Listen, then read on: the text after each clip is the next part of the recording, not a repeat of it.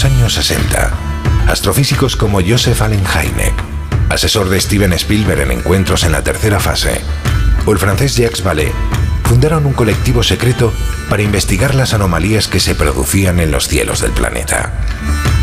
La conclusión a la que llegaron es que la ciencia, en muchos casos, no podía explicar lo que estaba sucediendo. Aquel colectivo fue conocido como el Colegio Invisible.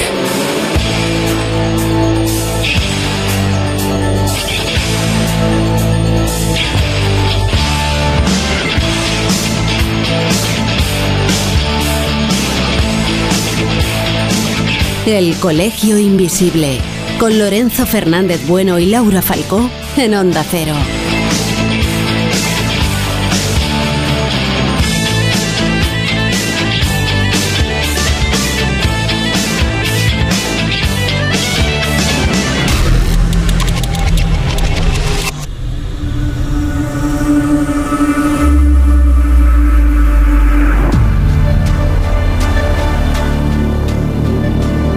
Estamos ya metidos en plena Navidad.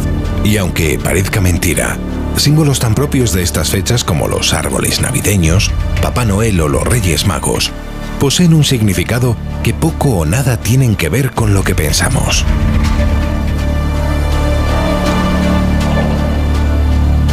Hoy os vamos a hablar de los orígenes de la Navidad, de su carácter pagano de personajes poco amables que merodean por los tejados de las casas en noches muy especiales y con no muy buenas intenciones.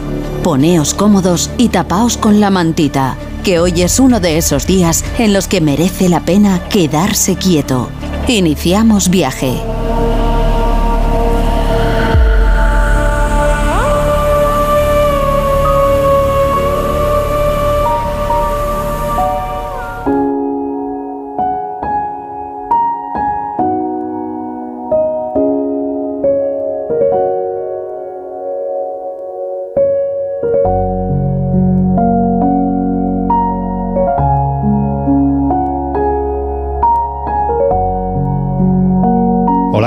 ¿Cómo estáis? Nosotros la verdad es que estupendamente, porque mira que, está bonito, navideño hay que decirlo, ¿no? Y muy acogedor, el estudio 1 de Onda Cero Radio aquí en San Sebastián de los Reyes. Bueno, pues que hasta aquí nos hemos venido hoy para hacer este programa especial, fuera de nuestro día habitual, pero ya os comentamos que durante toda la Navidad vamos a estar haciendo este tipo de programas para intentar sacar un poquito más de sabor, ¿no? A lo que tiene esa otra historia que ha dado origen a, la Navidad. Y, en fin, pues eso, ¿no? Que la, ocasión yo creo que, merece la pena en este caso porque nos quedan apenas cuatro jornadas para, para cerrar el año, el 2022.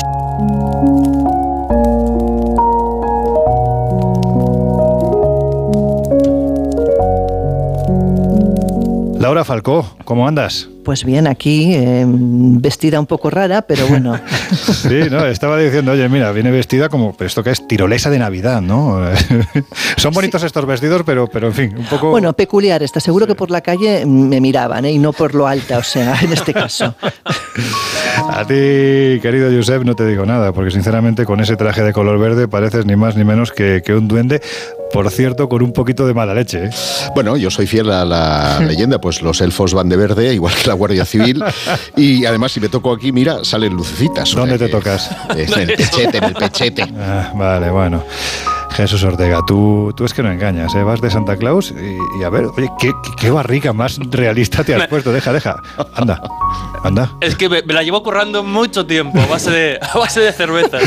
Vaya, Pero prometo que a partir de enero, con los buenos deseos y los propósitos de Año Nuevo, ya verás que esta pues barriga se convierte en un poquito menos de barriga. Fíjate que hace, hace años una, una revista del sector, de nuestro sector de, de cosas raras, sacó una portada bastante peculiar en la que aparecía un hombre embarazado. Y sinceramente, yo cuando te he visto, digo, se ha puesto ahí un cojín de 20 kilos, pero, pero en fin, que está claro que la Navidad, la Navidad se te está dando bien, ¿eh? Los polvorones. Los mazapanes y los polvorones. Bueno, pues después de esta metedura de pata vamos a recordar las vías de contacto con el Colegio Invisible de hoy. Por cierto, que no se me olvide que hoy a los mandos de, de la sala de, de, calderas del Colegio Invisible se encuentra nuestro compañero José Ángel Velda, que nos va a llevar seguramente por el mejor de los caminos, con lo cual no hay ninguna duda de que esto va a salir estupendamente bien. Pero en fin, Jesús, lo que estábamos diciendo, vías de contacto con el Colegio Invisible de hoy, porque queremos además que nuestros oyentes nos cuenten, pues eso, ¿no? Anécdotas de Navidad, cómo son sus Navidades, cuentos, historias, lo que se les pase por la cabeza. Y para eso hay una serie de, medios, ¿verdad? Pues sí, ya sabéis además que cuando hacemos estos programas en directo, la comunidad de Invisibles se vuelca y pueden entrar en contacto con nosotros a través del teléfono de WhatsApp que paso a comunicar 628-985-161 con el prefijo 34 si escriben desde fuera de España. Allí ya saben que pueden enviarnos tanto mensajes de texto como mensajes de audio, pero sobre todo estamos en contacto a través de las diferentes vías de comunicación, las diferentes redes sociales y pueden buscarnos en Twitter e Instagram como arroba cole invisible OC, repito, Cole Invisible OC, y también en nuestra página oficial de Facebook, El Colegio Invisible en Onda Cero. Para estar todos bien comunicados, que no se nos pierda ningún mensaje, que hoy seguro que hay muchos, el hashtag o almohadilla Cole Invisible OC. Pues ahí estamos, ya sabéis, tenéis todas estas posibilidades para contarnos lo que se os pase por la cabeza. Como decíamos hace mucho tiempo que no lo decimos, pues eso, ¿no? Hasta cosas bonitas si os apetece. ¿Vamos a una primera tanda de, de mensajes? Pues sí, Pues eh, como ya saben que hoy el tema iba de Navidad, ya nos están pidiendo temas, nos están haciendo preguntas y, por ejemplo, ya que yo vengo de Santa Claus, pues mira, la primera va en esa línea. Nos dice Silvia desde Twitter, ¿qué relación hay entre San Nicolás y el moderno Santa Claus? ¿Es cierto que lo del color rojo es una invención moderna patrocinada por Coca-Cola? Mm. Pues yo no sé si lo del color rojo, pero mi tripa un poco también Sí, no, tiene viene- que ver con... Está patrocinada por Coca-Cola ¿En también. O los gases, los gases por de la algunas Coca-Cola. cervezas. Xavi M. Cortés nos dice, ya que vais a hablar de misterios de la Navidad, espero que tratéis el tema de la estrella de Belén. Creo Mm. recordar que JJ Benítez ya hablaba de la posibilidad de que fuera un ovni. ¿Qué opinará Miguel Pedrero de este, de este tema? Bueno, pues a falta de Miguel Pedrero tenemos a José Guijarro, que también es un especialista en esto de la ufología y del fenómeno ovni. ¿Tú qué opinas?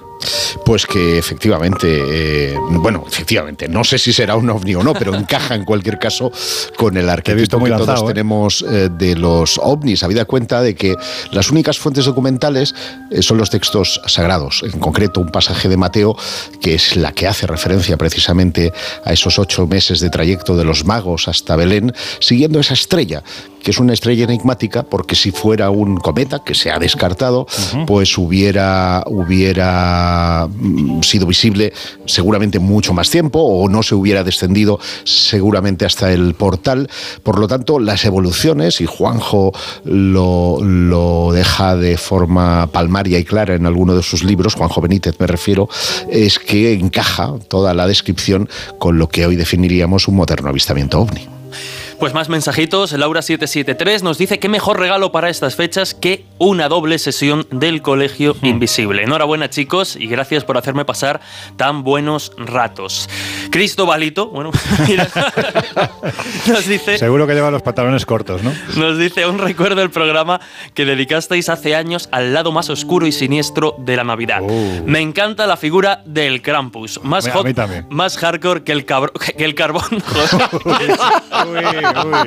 Hombre, un poco por los cuernos, ay. por el tamaño de los cuernos, sí que puede ser un poco de eso. Algún que cabrón hay también por, por Sí, Navidad. Estas horas ya se puede. Más hardcore que el carbón de los Reyes Magos. Nos felicitan muchos oyentes, como podéis imaginar, y se alegra. Muchos de ellos dicen que, que a ver si se alarga esto de las dobles sesiones de- del colegio. Bueno, pues aquí lanzamos el mensaje para nuestros queridos directores y presidentes de esta maravillosa cadena, que nosotros estamos dispuestos, ¿eh? encantadísimos de estar aquí delante de estos micrófonos hablando para la corte de invisibles que están ahí al otro lado. Por cierto, solo detalle, antes de empezar ya con, con el asunto que vamos a abordar hoy, decir que hay una discusión entre quienes defienden que el color de la ropa de Papá Noel es precisamente motivado porque eh, había una- un patrocinio bastante importante por parte de esta, de esta marca que ya hemos comentado el nombre, con lo cual podemos volver a hacer publicidad de Coca-Cola. Pero hay también quien dice que podría tratarse de algo mucho más antiguo. ¿Sabes lo que es el Huilupuki? Pues no. Así, ¿verdad? Bueno, pues esa es la definición que dan en determinados países de- del norte de, de Europa a, a lo que llaman cabra de Navidad, que no era ni más ni menos que la representación de un ser ba- bastante grotesco, ¿no? Muy parecido al Krampus, que paseaba por las diferentes casas el día en el que había que dar regalos a los niños. Lo que pasa es que en vez de dar regalos, se los quitaba y a veces incluso hasta se llevaba a los niños, ¿no? Cabrón, cabrón, ¿eh? Que- Exactamente. Oye, este depende a qué caso- niño, igual vale la pena, ¿eh? Depende a qué bueno, niño. yo ahí ya no voy a entrar, pero lo cierto es que lo que decían es que que para defenderse de él, los chamanes de la zona, estamos hablando de, de un tiempo pretérito, los chamanes se ponían tibios de los Vamos a ver cómo lo digo. Es que la palabra orín suena muy fea, ¿verdad? Bueno, pues de los meados, del pis, de los renos, que después de comerse la manita muscaria, filtraban el veneno a través de los riñones y ellos consumían el pis y empezaban a flipar. Evidentemente, una parte importante de, de ese veneno que tenía la propia manita se filtraba a través de los riñones. Y claro, evidentemente, en ese instante, ellos, aparte del color rojo propio de la manita muscaria, observaban cómo los renos volaban. Bueno, Recordemos claro, con la figura claro. de Papá Noel. Hay quien dice que, y aparte, el propio Hoilupuki se metía por las O sea, cabañas, por los techos abiertos de los tipis, ¿no? Eh, pues como si fueran una especie de chimeneas, por ahí entraban pues para hacer de las suyas. Hay quien dice que de ahí viene la historia En de... resumen, que, que lo de los renos es un buen viaje, ¿no? El efecto es, muy psicodélico, sí. Es muy psicodélico. Venga, que si os parece, entramos en materia. El Colegio Invisible. El periodismo de misterio ya está aquí, en Onda Cero. A ver, Laura Falco, vamos a hablar de, la Navidad y, y especialmente de los elementos que caracterizan la Navidad. Y yo creo que si hay uno que es icónico y que ahora mismo estoy convencido de que en el 99% de las casas de toda España seguro, del resto del mundo a lo mejor bajamos el porcentaje, pero no estaremos muy lejos. Si hay algo que ahora mismo luce en los hogares de medio planeta es el árbol de Navidad. Y aunque parezca mentira, hay que decir que su origen es completamente pagano. Efectivamente, hay muchas teorías respecto al origen, pero quizás la más extendida y la más creíble es que ya era venerado, venerado perdona, por los antiguos druidas en Europa Central. Y de hecho, eh, lo que ocurre es que ellos eh, sacralizaban todo lo que tenía que ver con la naturaleza. Y el árbol era divino. De hecho, el árbol era, se le denominaba el Israel, que es quiere decir árbol del universo. La copa representaba el cielo, que era el Asgard. Eh, luego teníamos el Valhalla, Valhalla. Valhalla, Valhalla. exacto. Hay los nombrecitos, Sí, ¿eh? hay los nombres, desde luego, que es la casa de Odín. Y por último, las raíces, que es donde se encontraba el Helheim, que es el infierno. El infierno. Ese sí lo pronuncias bien, ¿eh? Sí, ese sí, ¿ves? Ese Fíjate, se me da mejor. ¿Por qué será? Pero bueno, el caso es que, que ocurre que cuando llegaba el invierno, pero evidentemente los árboles perdían las hojas, entonces para un poco para llamar a ese espíritu de la- a ese espíritu que volviera a hacer al árbol que floreciese, lo que hacían era cubrir esos árboles vacíos de flores, vacíos de hojas, con ramas, con papeles, con frutas y trozos de cristal, como eh, escenificando el universo, ¿no? O sea, las estrellas, la luna, el sol, y eso era una especie como de invocación para que luego en la época primaveral volviera a florecer. Oye, ¿cómo pasa de ser un símbolo, pues como decimos, completamente pagano, ¿no? Porque está claro que está muy asociado, a, a, en este caso, a, a, las culturas y civilizaciones nórdicas. ¿Cómo pasa a convertirse en lo que es hoy en día uno de los símbolos más importantes, no solo de la Navidad, sino que hay que añadir que de la Navidad cristiana? Pues fíjate que, como siempre, cuando no puedes con tu enemigo es mejor unirse a él. Anda. Y eso es lo que hicieron, en cierta manera, los cristianos, porque al llegar intentaron erradicar esta costumbre, pero al no conseguirlo, decidieron unirse a ella, pero apropiársela, es decir, convertirla en cristiana. Y para ello, pues adornaron los árboles de manzanas y velas, para simbolizar el famoso nacimiento de un Jesús. Eh, pues también, por ejemplo, colocaron regalos debajo del árbol, escenificando los regalos que se supone que los Reyes Magos llevaron. Y sin embargo, por ejemplo, en lugares como los países anglosajones que no tienen ese concepto de la cristianidad, uh -huh. pues lo que hicieron fue quitarles todo ese tipo de, de, escenografía y adornar los árboles con otras cosas que no supusieran pues esa asociación a, a Jesús, sino a Santa Claus en este caso. Pues de ahí que el árbol pues tenga luces, guirnaldas, esferas, estrella, pero nada que remita pues a, al, al catolicismo. Jesús, Josep, yo entiendo que esto que nos está contando Laura es algo que, en fin, se ha repetido a lo largo de la historia. Lo que dicen, bueno, nosotros nos hemos, nos hemos, hinchado de decirlo en muchas ocasiones. Sagrado sobre sagrado. Siempre se utilizan los elementos que más nos gustan de las eh, religiones anteriores para adaptarlos a la, a la, propia y, entre otras muchas cosas, pues, pues este tipo de elementos tan propios de estas fechas, pues hay que decir que no tienen nada que ver con estas fechas cristianas. Claro, porque básicamente lo que no quisieron los cultos sucesivos, no solamente el cristianismo, es perder adeptos. Y una forma de no perderlos es que las costumbres que ya tenían fueran heredadas y poco a poco transformadas para llevar el ascua a su terreno. Y en el fondo, ahora dentro de tres días vamos a estar celebrando el eh, San Silvestre, ese cambio también estacional que era la festividad de Yule en el mundo celta y que duda cabe era la puerta de los dioses, el momento en el que los dioses se manifestaban en la, en la tierra. Por lo tanto, eh, no hemos avanzado tanto o creemos que hemos eh, tecnificado nuestra sociedad, que es lo único que hemos hecho porque seguimos fieles a los conceptos y las creencias de hace miles de años. Bueno, antes justo nos preguntaba un oyente a través de las redes sociales esa relación entre San Nicolás y, Santa Claus. Y aquí vemos casi casi un proceso a la inversa, ¿no? Como desde el ámbito más católico, desde el santoral católico, vemos esa adaptación de un personaje a, una figura que ahora mismo ya es tradición y que incluso ya no solo en nuestro país, sino en otros tantos, incluso ha eclipsado de alguna forma a, los Reyes Magos, ¿no? España tradicionalmente católica, pues ha sido precisamente el día de entregar regalos y estas cosas, el Día de Reyes y sin embargo ahora ya el Día de Navidad ha sido eclipsado por un personaje de alguna forma pagano, ¿no? Vuelve a, darse paradójicamente ese, ese, cambio con la figura de, de, Santa Claus. Y me he quedado además con, con, un detallito que decía antes Laura de que cuando no puedes con tu enemigo, únete a él. Al final me va a tocar a mí convertirme aquí en, en, creyente también de, algunos temas por fechas, por fechas navideñas. Bueno, oye, nunca es tarde si además es por Navidad, es el regalito que nos hace aquí nuestro amigo Jesús. Joder, apaga ya el teléfono, que no paran de llegarte mensajes.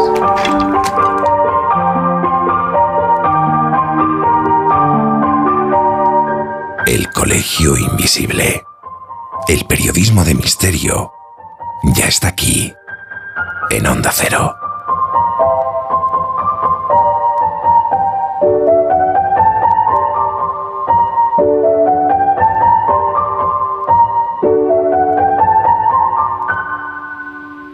El Colegio Invisible, en Onda Cero.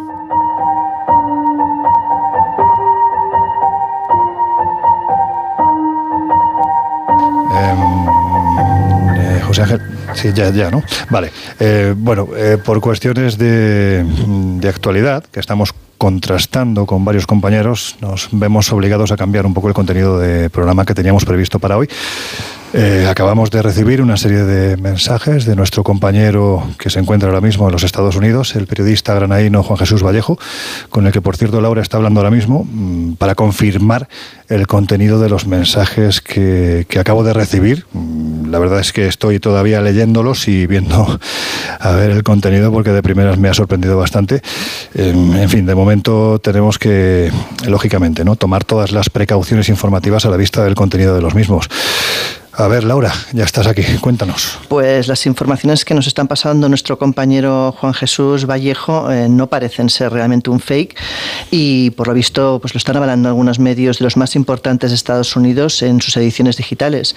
Según comenta, según estas noticias, el presidente pro tempore emérito del Senado, Patrick Joseph eh, Leahy, ha anunciado hace apenas 10 minutos que el pasado día 16 de noviembre se recibió en el telescopio Robert C. Byrd de Green Bank ubicado en Virginia Occidental, y voy a citar textualmente porque las noticias así eh, mejor no quitar ni poner una coma, dice lo siguiente, la primera señal inteligente procedente de un planeta habitado fuera de nuestro sistema solar, la respuesta si hay vida fuera de la Tierra, asegura el senador Leahy, ya queda contestada, asegura. Out Debbie, por lo que acabo de mirar traducido al latín, esto significa sin duda alguna, chicos, tengo los pelos de punta. Toma ya. Mm. bueno, pues, pues ahora la cuestión no, sabes tú las ganas de, dar zascas que me vienen en este momento. bueno, vamos a ver, de momento vamos a ser cautos porque evidentemente es una información que nos acaba de llegar. Eh, eh, viene además de una fuente bastante fiable que, eh, bueno, pues ahora vamos a, llamarlo para, para que nos cuente más detalles porque realmente, de hecho, nuestro compañero Juan Vallejo es uno de los periodistas más importantes a nivel de estas temáticas que hay en, Colombia. De hecho, él está trabajando desde hace ya bastante tiempo en Radio Caracol Colombia y se encuentra, por lo que nos ha comentado, por lo que te ha comentado Laura, se encuentra ahora mismo rodando una serie de televisión para History Latam y parece ser que ha saltado la información y, bueno, pues lógicamente se ha puesto en contacto con nosotros porque además es que él, aparte de buen amigo, es, oyente de, de este programa. Y a expensas de ir confirmando todas las informaciones que vayan siguiendo, vamos a empezar a, buscar información, vamos a empezar a, plantearnos a quién tenemos que llamar y, demás, pero, pero claro, yo lo que os pregunto es cómo nos lo comemos esto ahora, me refiero a, una información de estas características, si es que realmente no es un fake, no es un montaje, tiene toda la pátina de ser veraz. Hombre, sobre todo yo creo que, que, que precaución y ya llevándolo un poco más a la coña, porque a mí en estas situaciones me entra como el nerviosismo. Si queríamos regalo de Navidad envuelto y, dispuesto, madre. Realmente es una noticia única y si se contrasta todo, que de momento lo parece, eh, yo creo que esto es un hito histórico, vamos. Es que estaríamos hablando de la noticia más importante de la historia de la humanidad. a, mí lo que, me deja como muy, muy rayado, imagino que a ti también, Josep, en ese sentido, es lo de inteligente, no solo una señal, no, señal inteligente, es lo que...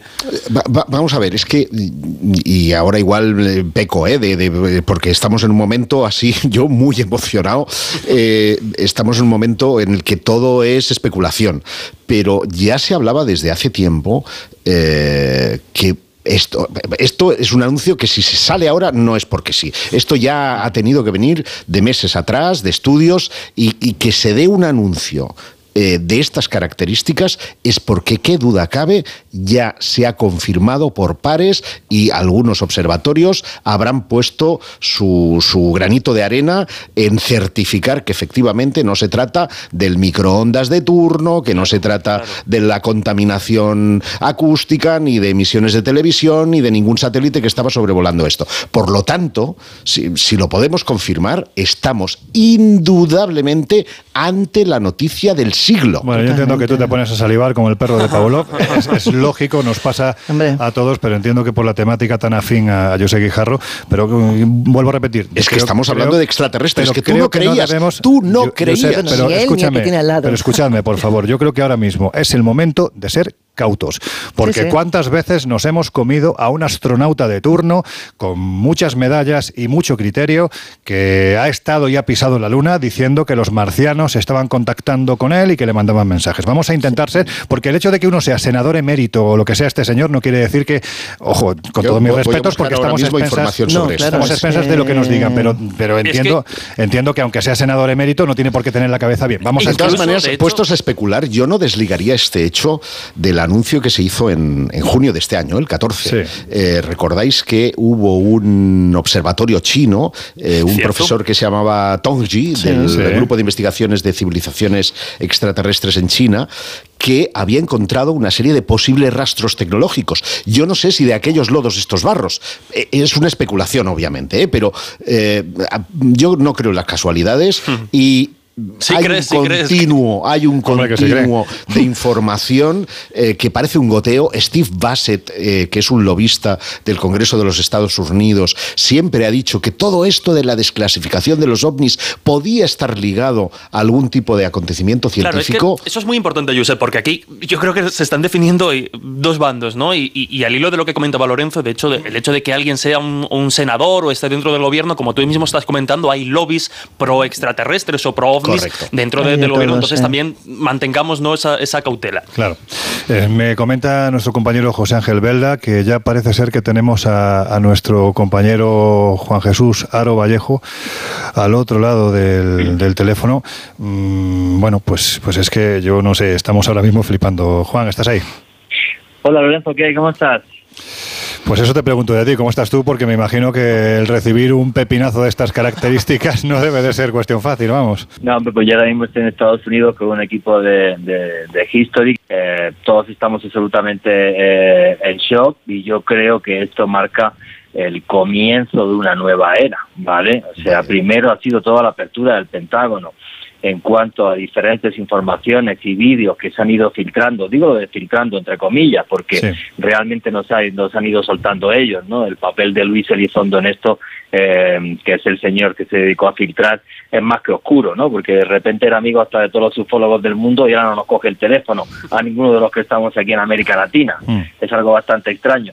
Y, ahora de repente esta noticia, pues ya te digo, o sea, yo nos ha pillado aquí en Estados Unidos y todos estamos, pero, pero completamente en shock. Yo creo que esto es el comienzo de algo, de una etapa nueva en la humanidad que no sabemos hacia dónde nos va a llevar. Oye Juan, y vamos a ver, eh, aquí estamos precisamente, claro, hablando de, la posibilidad. No existe una sola opción, entiendo que sí, de que a esta persona, eh, eh, hablando coloquialmente, se le ha ido la olla. Quiero decir que no es la primera vez, ya lo hemos comentado, que un astronauta medio jubilado la lía con declaraciones pues más o menos parecidas, porque, en fin, bueno, la verdad es que parecido a esto no ha habido nada, pero no cabe la posibilidad de que a esta persona, mm, pues, pues no sé, se le haya ido la olla. Es que no se me ocurre otra expresión. No, no. Por lo que nosotros estamos investigando acá y los contactos que, que, tenemos en nuestro continente y en nuestra casa, no, no hay ningún indicio de que eso sea así. Nunca, nunca hubiera habido una noticia eh, de esta envergadura, eh, de este calibre, eh, porque bueno haría que fuera un ridículo total para el gobierno de los Estados Unidos y para el estamento científico norteamericano. Desde mi punto de vista y lo que hemos indagado nosotros ya aquí, no. Hola Juan, soy Laura Falco. A ver, em, ¿no podríamos estar frente a una nueva señal tipo WOW, por ejemplo? Sí, pero estamos hablando de, que estaríamos ante, ante un, un wow, ¿vale? Ante el que no habría como antes una falta de consenso científico. Ojo con esto que es muy importante, ¿vale? La señal wow eh, fue una señal que fue indescifrable, y además que algunos científicos dicen que si fue el eco, no sé qué, de un cometa que pasó, que estaba pasando, bla, bla, bla, bla, y en este caso, ¿vale? Eh, no tendríamos esa duda, sino que estaríamos ante una señal que nos está diciendo, señores, estamos aquí, empezamos a hablar. ¿Ha habido alguna reacción por parte de algún organismo oficial? No, ahora mismo no estamos indagando y no hay todavía un digamos un pronunciamiento oficial eh, por parte del gobierno de los Estados Unidos, pero que el hecho es tangible, está ahí y que ahora mismo es la noticia eh, más importante que está sucediendo en el mundo, de eso no te quepa ninguna duda. Juanje, si te parece, te pedimos, eh, yo sé que eres una persona que está muy liada, te pedimos por favor que mantengas la comunicación con nosotros, estate atento a lo que vaya ocurriendo y si te parece en, unos minutos volvemos a contactar contigo. Eh, de todas formas, cualquier cosa que consideres que vaya ocurriendo en el instante actual o dentro de cinco minutos, dejamos líneas abiertas y no tengas ningún tipo de duda que aquí estamos para escucharte, ¿de acuerdo? Muchas gracias amigos.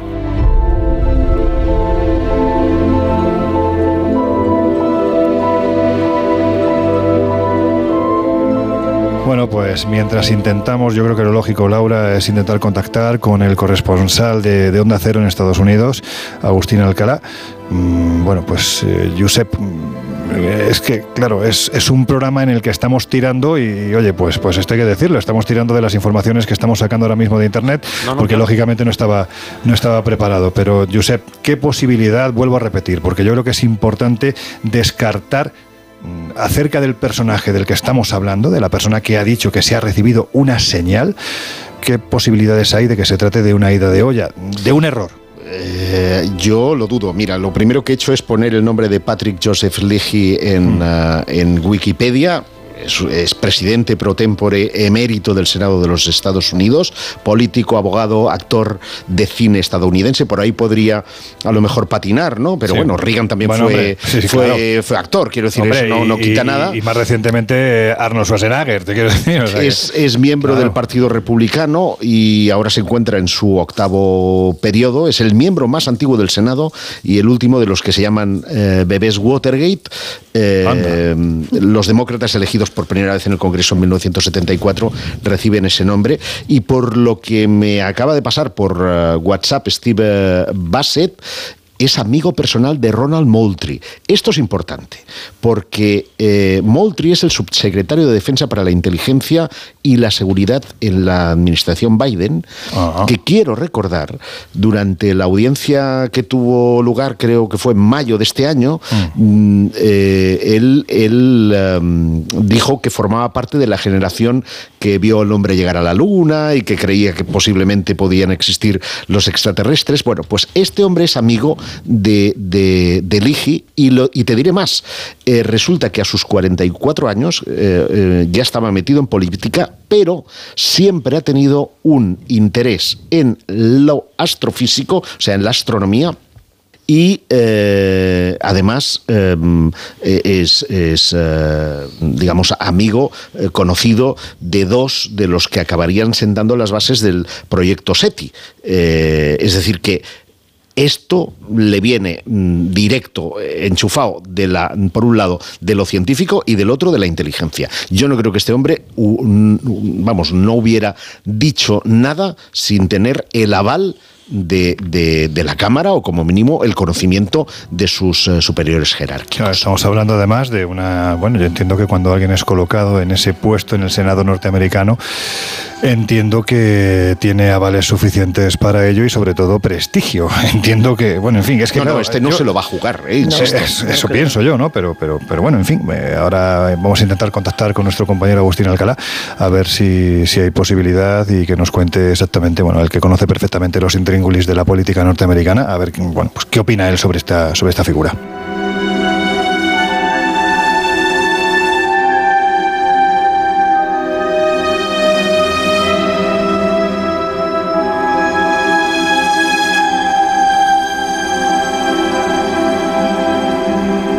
Cierto, me, acaba de comunicar nuestro compañero eh, José Ángel Belda que, evidentemente, dado el calado de la, de la información que estamos eh, ofreciendo, pues, eh, bueno, nuestros compañeros de los servicios informativos, han decidido que sigamos con el programa adelante informando de esta situación, porque, evidentemente, es que estamos hablando de que si finalmente el gabinete Biden, alguien del gabinete Biden, que entiendo que debe de ser el secretario de Defensa, finalmente acaba confirmando esta noticia, es que estamos ante la noticia más importante de la historia de la humanidad.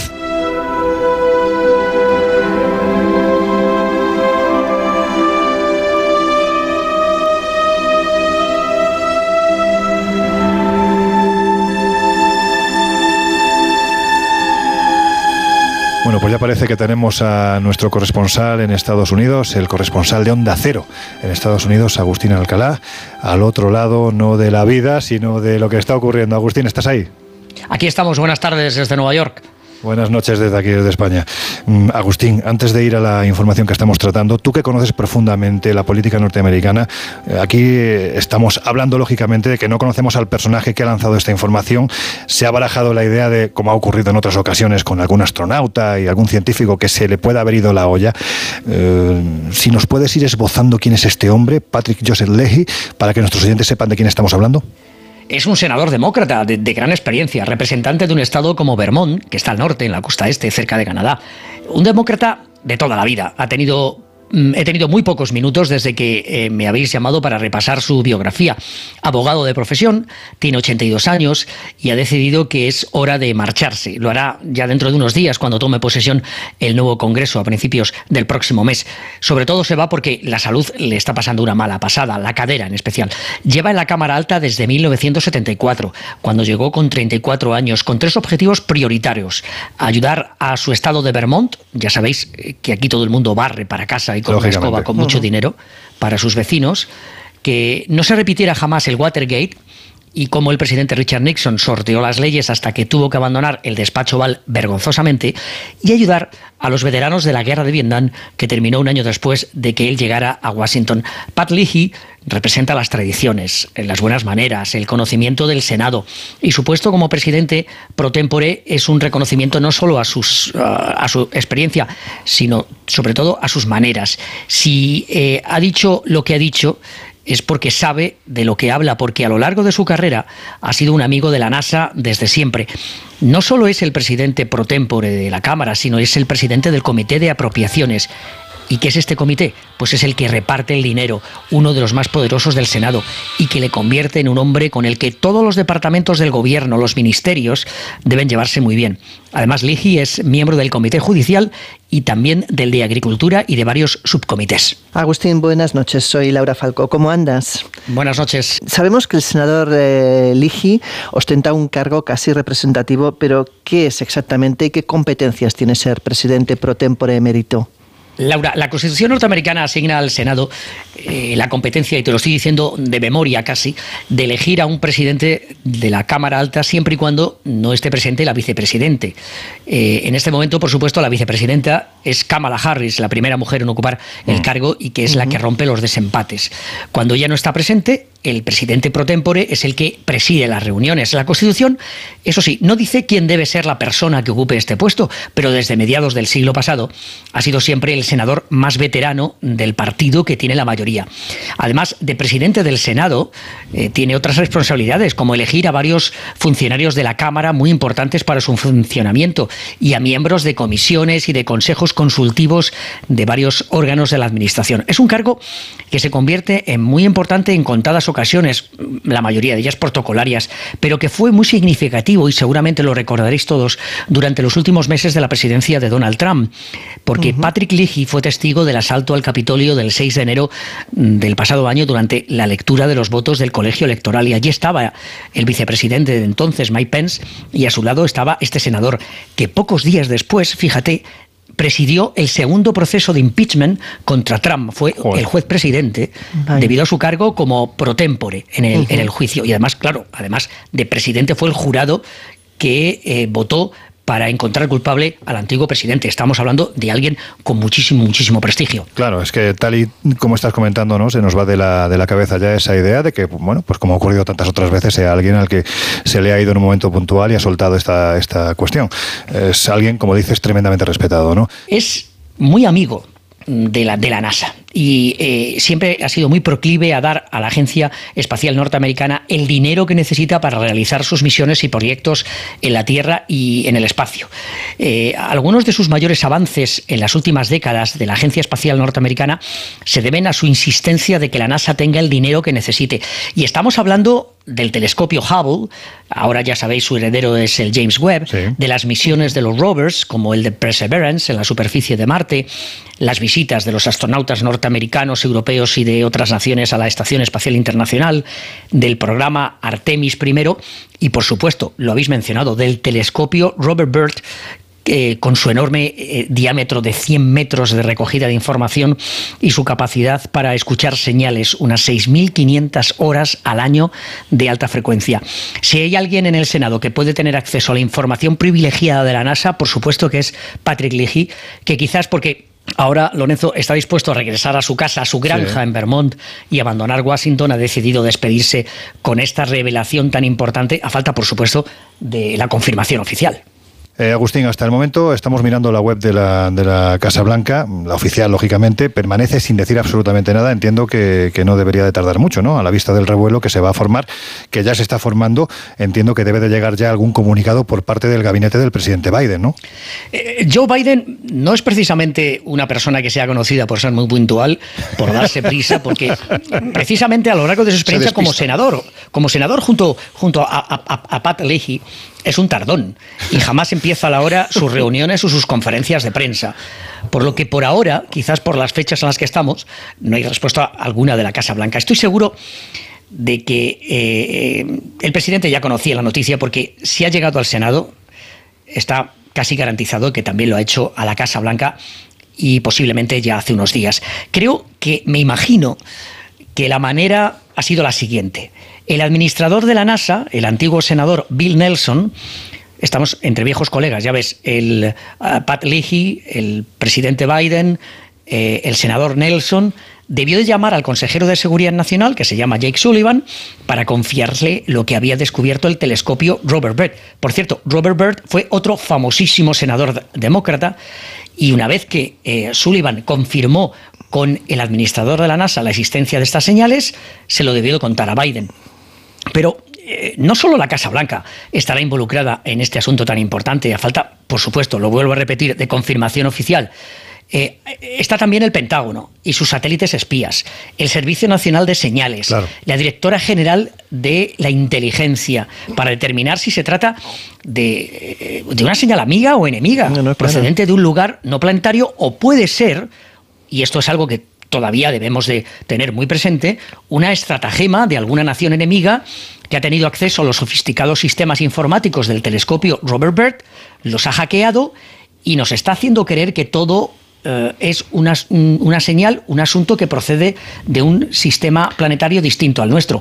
Toda la maquinaria en este momento de la inteligencia civil y militar está en movimiento para determinar de dónde procede esta señal y será entonces, creo yo, cuando habrá una respuesta oficial en forma de comunicado escrito, porque no creo yo que será con la presencia ante las cámaras del presidente. Si alguien sale, podría ser en la administración de la NASA. Claro, es que la pregunta va por ahí, ¿no? O sea, ¿por qué ahora? Quizás tiene que ver la situación internacional. Eh, ¿Por qué crees que surge esto ahora? Eh, Laura, no quiero especular eh, ni lanzarme a hacer conjeturas porque, bueno, hay que tener calma en este momento, esperar la confirmación, escuchar a los verdaderos expertos y ya tendremos tiempo de sacar conclusiones. Pero se me vienen a la mente con mucha cautela, eso sí, varios escenarios. Se ha guardado silencio durante más de un mes porque la noticia sería de tal magnitud que hay que estar muy seguro, buscar, como os digo, su origen y confirmar si se trata de, de la existencia de un nuevo mundo fuera del nuestro o es un viejo rival que está probando los sistemas más sofisticados que tiene la ciencia y la inteligencia norteamericana. Y es entonces cuando podemos hacer una lista de, los sospechosos habituales. China, que es la mayor rival económica y también militar y espacial de Estados Unidos. India, que también tiene un programa espacial muy avanzado. Rusia, por supuesto, el enemigo de siempre. Y si buscamos a naciones especialistas en la guerra informática, si todo se trata de un hackeo del telescopio Robert Byrd, estaríamos hablando de Corea del Norte e Irán. Hay otro escenario eh, que se produce a, a punto de terminar el 2022 que la nación más poderosa de la Tierra sea capaz de demostrar una vez más su hegemonía, detectando el inicio de otra era, el nacimiento de un mundo que hasta ahora lo imaginábamos como de ciencia ficción y que puede existir verdaderamente. Yo sinceramente prefiero esta segunda opción porque no sé qué consecuencias podría tener precisamente esa primera, un posible hackeo por parte de Corea del Norte o cualquier bueno, pues eh, país, nación enemiga desde el punto de vista de los Estados Unidos. Prefiero que sea esta, de segunda, todas maneras, esta segunda opción. Sea cual sea el escenario, o sea, la realidad ha cambiado, o sea, y tengamos todos claro que esto va a no sabemos dónde. Lo que está claro es que si es la segunda opción, Estados Unidos se está posicionando ya para ser, no sé si ese interlocutor válido con lo que pueda venir más allá de esta señal de aquí en adelante. Agustín Alcalá, la verdad es que nos has aclarado mucho y yo ahora mismo, sinceramente, después de todo lo que nos has aclarado, no sé si estoy temblando todavía más. Vamos a tener que esperar, yo creo que eh, eh, nos quedan unos momentos, un, un, unos, un, unos minutos, unas horas quizás, para saber lo ocurrido y bueno, estoy aquí a vuestra disposición. Si encuentro alguna información más, desde luego que me comunicaré inmediatamente con vosotros y os uh, diré lo que, lo que he podido eh, descubrir. Pues aquí te recibiremos Muchísimas por la alfombra gracias. roja. Muchísimas gracias por tu información y Buenas, buenas tardes, buenas noches para todos. hasta pronto, buenas tardes.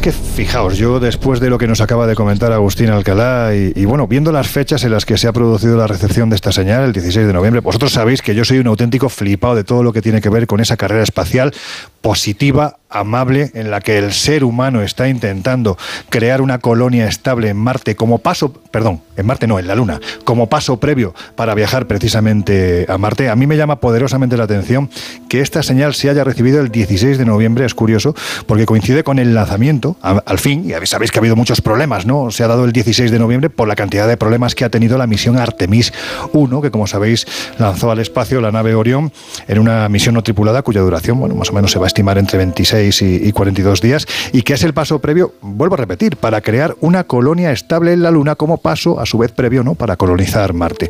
Y claro, lo que yo me pregunto a la vista de lo que está ocurriendo es si se ha hecho coincidir el lanzamiento de la nave Orión precisamente con el día en el que el observatorio de Green Bank ha recibido esa señal como un guiño a bueno pues a que nosotros también podemos salir al espacio, aunque sea al, espa al espacio más cercano, pero, pero que podemos salir. Porque mira que es casualidad, no sé qué pensáis vosotros. Bueno, es una casualidad porque yo creo que una misión espacial eh, requiere una programación, salvo una que, planificación. Josep, salvo que la, la señal se hubiera recibido antes. Del día claro. 16. Y se Eh, anuncia el 16 como recepción. Cuidado. De hecho, yo eh, he mandado un WhatsApp a un invisible que trabaja en la NASA y que todos conocéis, a Eduardo Llamas, ah, sí, claro. eh, que está en la misión Artemis. Sí, señor. Y me dice, literalmente, no te puedo hablar ahora, te contaré más tarde. El follón en la NASA es histórico. Hasta ahí puedo contar. Wow. Mira, ahora el que hace wow no es la señal que se recibe, sino que soy yo el que lo dice. Qué barbaridad. No sé vosotros qué pensáis, Jesús. Eso es una exposición un poco conspiranoica la que yo esbozo, pero entiendo que llegados a este punto. Yo lo, lo, decía desde el principio, ¿no? Es una noticia que cuesta digerir y más de forma tan, tan inmediata. Estoy bastante confuso, no obstante, claro, las, las, posibilidades o los escenarios que, que, ha dibujado Agustín o que nos ha planteado también de, de, una posibilidad de, de, hackeo, es decir, que esto no sea una señal de otro planeta. Es una pasada, ¿eh?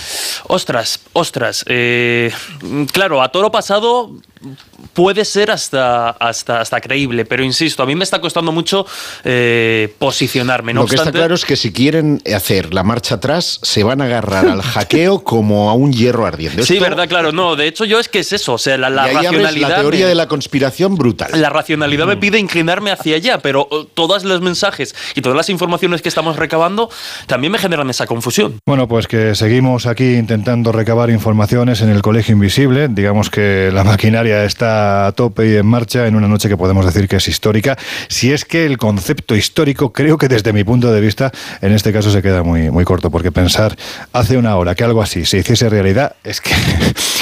en fin, es casi imposible, me da la risa.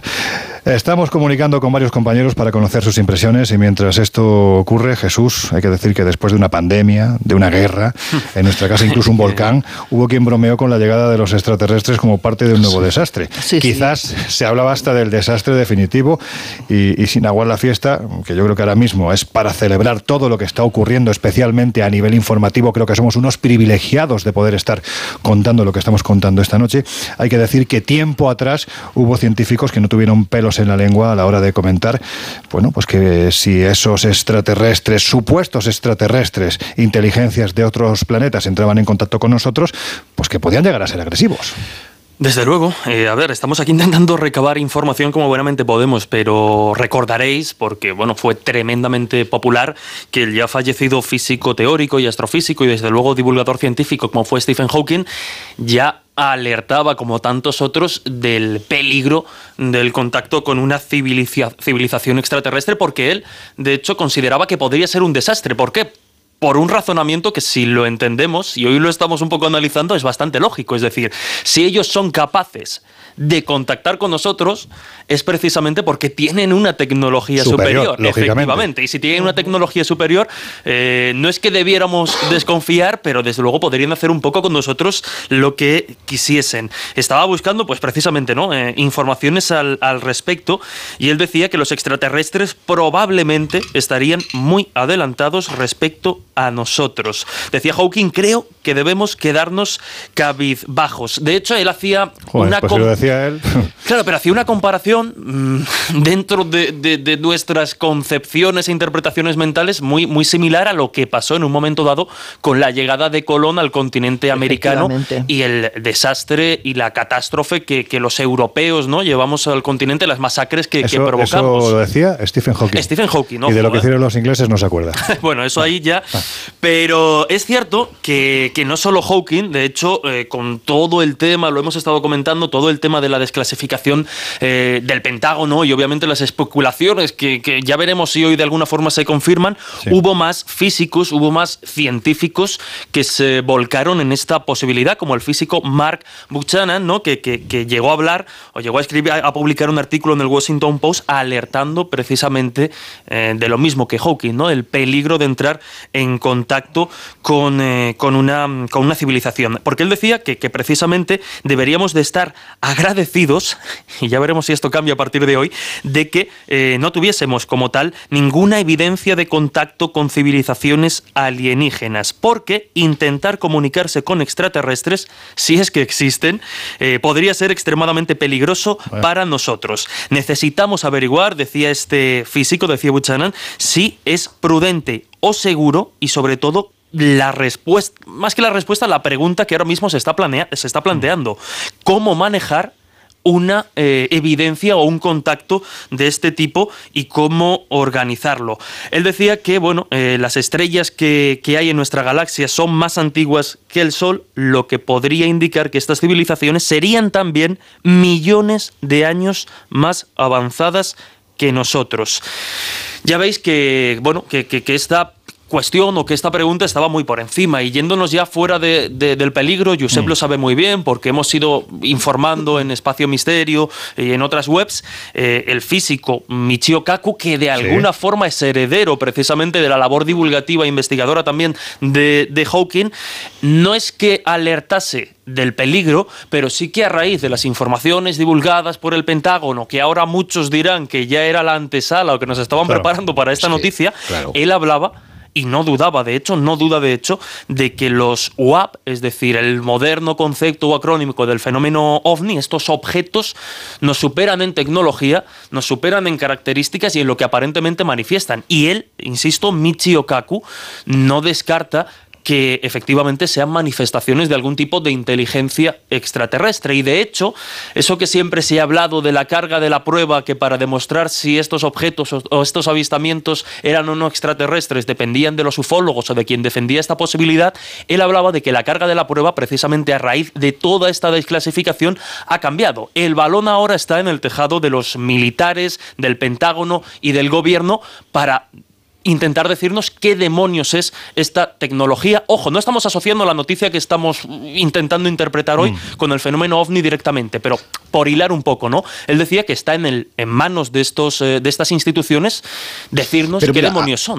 aunque no estén los ovnis de por medio, estamos hablando de una señal inteligente. Es decir, estamos hablando de un mensaje que ya veremos si somos capaces de descifrar o no. Bueno, de momento no sabemos nada más que hay una señal, no sabemos lo que contiene, ni sabemos en qué formato ha venido, ni nada por el estilo. Sabemos que hay un señor que ha dicho que hay una señal procedente de un planeta nadie, Nadie te va... Eh, en señales se producen 50.000, pero nadie hace un una, un comunicado sin tener claro eh, que aquí hay... A lo que voy, que la, que la cultura popular es inevitable que, que cuando empiecen a ver esta noticia a partir de mañana vinculen fenómeno ovni con esta, con esta señal. Va a ser inevitable. Obvio, obvio, Tenéis que pensar que, que, Jesús, hasta que no se le pongan encima de la terraza de la casa. Bueno, pero es que aquí recuerdo algo que decía otro ufólogo que va a flipar, como es José Antonio Caravaca, y decía: es que aunque hoy aterrice un ovni y salgan los extraterrestres en plena Casa Blanca, tampoco nos da la explicación al complejo fenómeno ovni y todas sus derivantes. Tú sabes qué le digo yo hoy a Caravaca con todo el amor que le tengo. y a mí, toma distorsión. Bueno, a ver, eh, yo creo que por recapitular un poquitín, porque están siendo unos minutos muy, muy intensos, os recordamos que estamos en, un colegio invisible que, sinceramente, bueno, sinceramente, es que no teníamos previsto para nada, pero es evidente que en este caso la actualidad y la actualidad como esta, que es única, manda absolutamente, y en este caso las palabras de Patrick Joseph Leahy, no sé si lo pronuncio bien, una vez más recordamos que es el presidente pro tempore emérito del Senado, acerca de la recepción en el telescopio Robert C. Bert de Green Bank, ubicado en, en Virginia Occidental, el pasado 16 de noviembre, de una señal procedente de un planeta habitado, bueno, pues nos han dejado entre, yo no sé si definirlo, entre escépticos, sorprendidos, porque el calado de las informaciones que van saliendo y que parecen confirmar dichas afirmaciones es tremendo. De momento no hay datos del, punto exacto desde donde se pudo lanzar dicha señal, porque como decimos, la información acaba de salir hace apenas unos minutos, pero posiblemente estaréis de acuerdo conmigo, aunque sea por una vez, eh, seguramente son las palabras más relevantes, y aquí no voy a pecar de andaluz exagerado, yo creo que son las palabras más relevantes de la historia de la humanidad.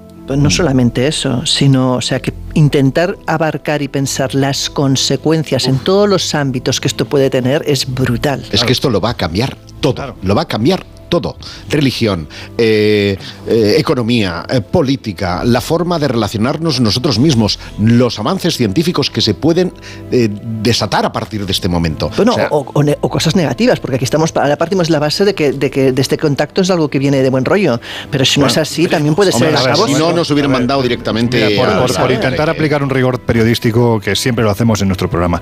O sea, de momento ningún contacto, es decir, simplemente estamos hablando de una señal, es que ya os, os dejáis llevar por la información claro. No, no, yo, lo tengo claro. No, no, claro, ya sí se nota que lo tienes claro, pero es que ya estás viendo marcianos por un lado y Laura ya está contactando con ellos. Entonces, yo creo, yo creo que debemos de tener, que además en estos casos, bueno, es que en estos casos, en este caso que nunca jamás hemos vivido, tenemos que tener los pies en el suelo.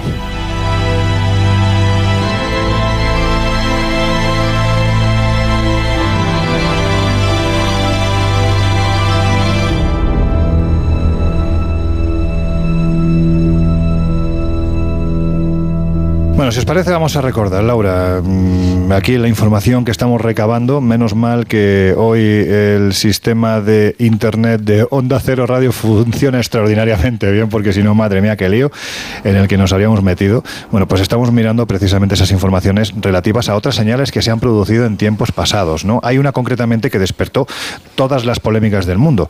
Ya la hemos citado minutos atrás. Se recibió concretamente en el Observatorio Puertorriqueño de Arecibo y la llamaron ¡Wow! ¿Por qué? Pues ¿Qué es esto? mira, eh, esta señal, esta famosa señal, fue la que hizo que se pusieran en marcha proyectos oficiales amparados en su gran mayoría por el gobierno estadounidense con la intención de encontrar vida extraterrestre más allá de nuestra atmósfera. Hablamos de proyectos como el OZMA, CETI, SETI o Fénix, que son los más conocidos. Y bueno, la intención es eso, escrutar el universo en busca de señales y de un origen evidentemente no terrestre. Eh, de hecho, bueno, esta clase en 1973 el astrónomo ruso Kaplan de la Universidad de Gorka afirmó haber detectado señales de una alta frecuencia de origen artificial y desconocido que provenían de algún lugar dentro de nuestro sistema solar, lo que evidentemente pues hizo que se abonara la hipótesis de que algún artefacto extraterrestre estaría enviando esas señales desde un lugar más cercano del que pensábamos. Pero no fue la única señal extraña. De hecho, el 15 de agosto de 1977, a las 23.30 horas, a través del radiotelescopio Big Ear, se recibió una señal de radio desde el espacio de la zona de la constelación de Sagitario. Tuvo una duración exacta de 72 segundos y poseía una intensidad muy superior al ruido de fondo. La señal no se pudo grabar, pero sí fue registrada gráficamente en la vieja impresora del ordenador del observatorio Vikier. Y esa señal fue bautizada como wow. ¿Por qué? Porque es la onomatopilla que en castellano diríamos wow, pues en inglés es wow. Así que es lo primero que. O sea, es nuestro particular eureka, ¿no? efectivamente, es, la frase o es la palabra que le salió al profesor de la Universidad de Ohio. A mí me habría salido de otra, ¿eh? Lo digo a mí, también, a mí me hubiera salido una peor sonante. hostia, o algo así. o joder, o lo que sea, sí, efectivamente, ¿no? El caso que es la, eh, bueno, eh, cuando detectó esta señal dijo eso, dijo wow, lo anotó de hecho tal cual, y, y bueno, y por eso tiene ese nombre. El Colegio Invisible, los jueves de una y media a tres de la madrugada en Onda Cero.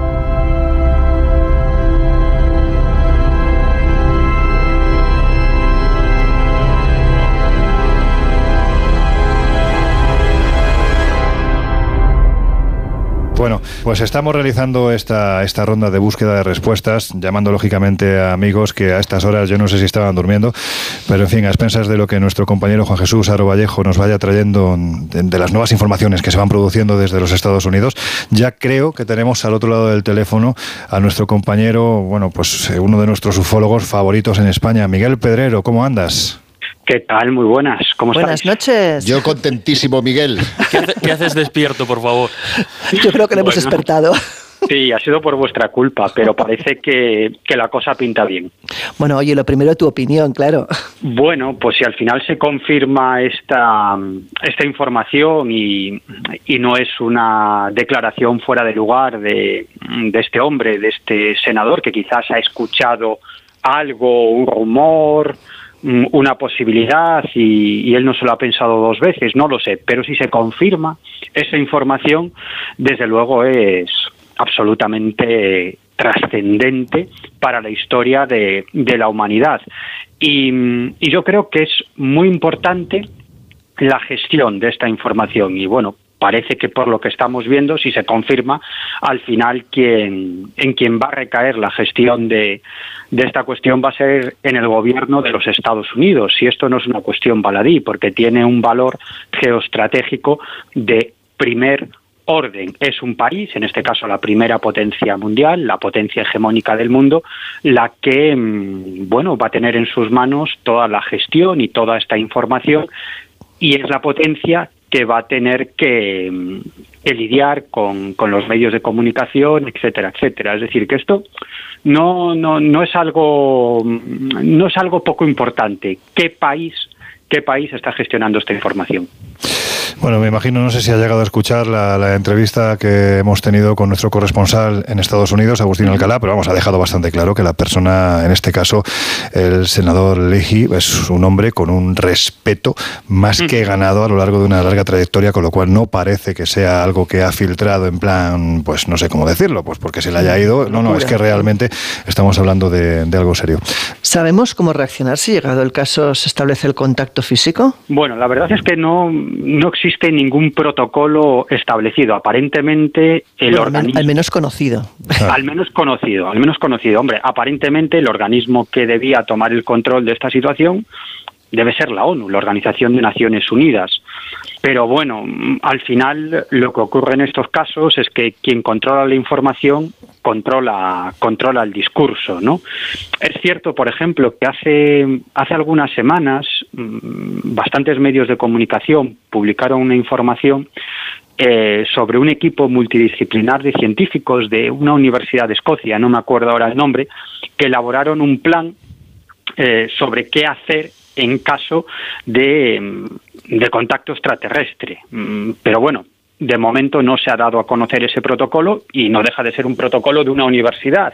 Que digamos que esto lo tienen que admitir eh, diferentes gobiernos o gran parte de los países de, de, la Tierra. Es cierto que a finales de los 80, no me acuerdo bien el año, año 87, 88, 89, el proyecto SETI de búsqueda de vida inteligente extraterrestre elaboró un protocolo y revisaron ese protocolo bastantes años después, creo recordar que en el año 2010, pero es un mm. protocolo que básicamente se basa en cómo confirmar esa señal que se ha recibido efectivamente es de procedencia extraterrestre y, no tanto mm, cómo gestionar esa información o qué organismos serían los encargados de gestionar esa información. Yo, mm, vamos, yo creo que si se produce en algún momento el contacto físico, con una civilización extraterrestre, es decir, que lleguen aquí, que lleguen a la Tierra, esto se va a hacer sobre, sobre la marcha, pero mm, desde luego se tendrán que determinar muchísimas cuestiones, mm, desde el punto de vista, por ejemplo, legal.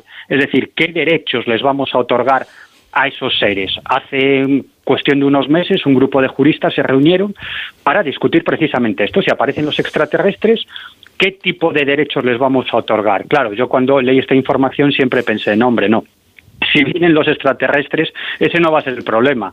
La cuestión va a ser qué derechos nos van a otorgar ellos a nosotros. Efectivamente, está pensando lo mismo. Miguel, con las informaciones que se han producido en los últimos meses, sabes que prácticamente el año 2022 ha estado plagado de UFOs, de WAPs, de FANIS, mm. de OVNIs, en fin, cada uno le ha dado la catalogación que ha querido, pero todo ha venido de informes oficiales redactados por los propios senadores de los Estados Unidos. Mm, desde tu punto de vista, ¿tú crees que nos estaban preparando para algo así?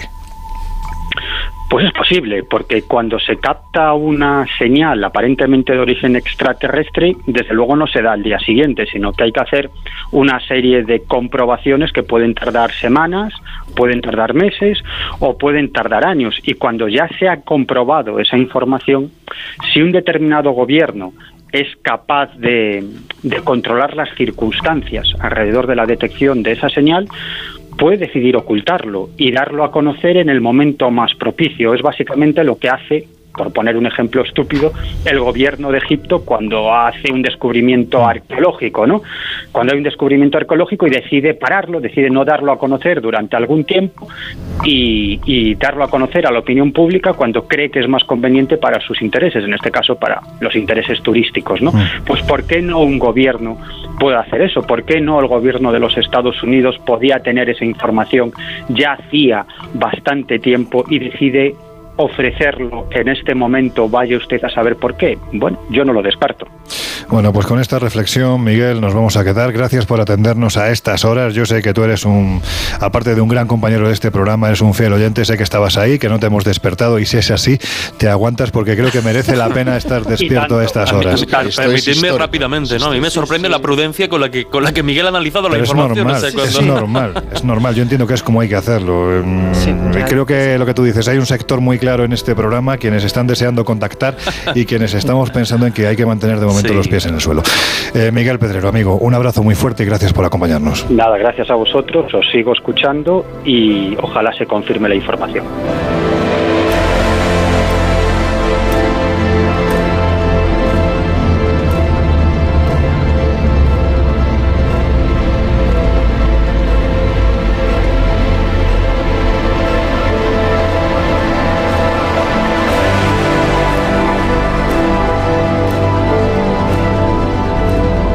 Parece ser que hay nuevas informaciones. Eh, tenemos de nuevo, sí, ¿no? José Ángel está. Sí. Eh, Juan Vallejo, eh, estás ahí, ¿no? Parece que estoy haciendo una ouija, pero contéstame por Dios y dime que sí, que estás ahí.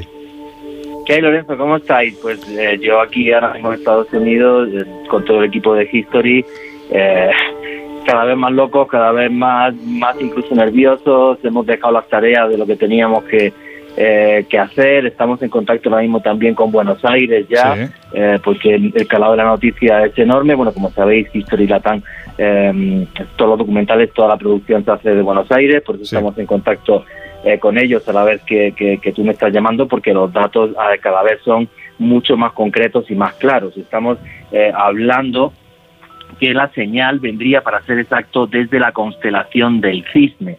En concreto, el origen sería un exoplaneta conocido como Kepler 452b. Repito, el exoplaneta es Kepler 452b.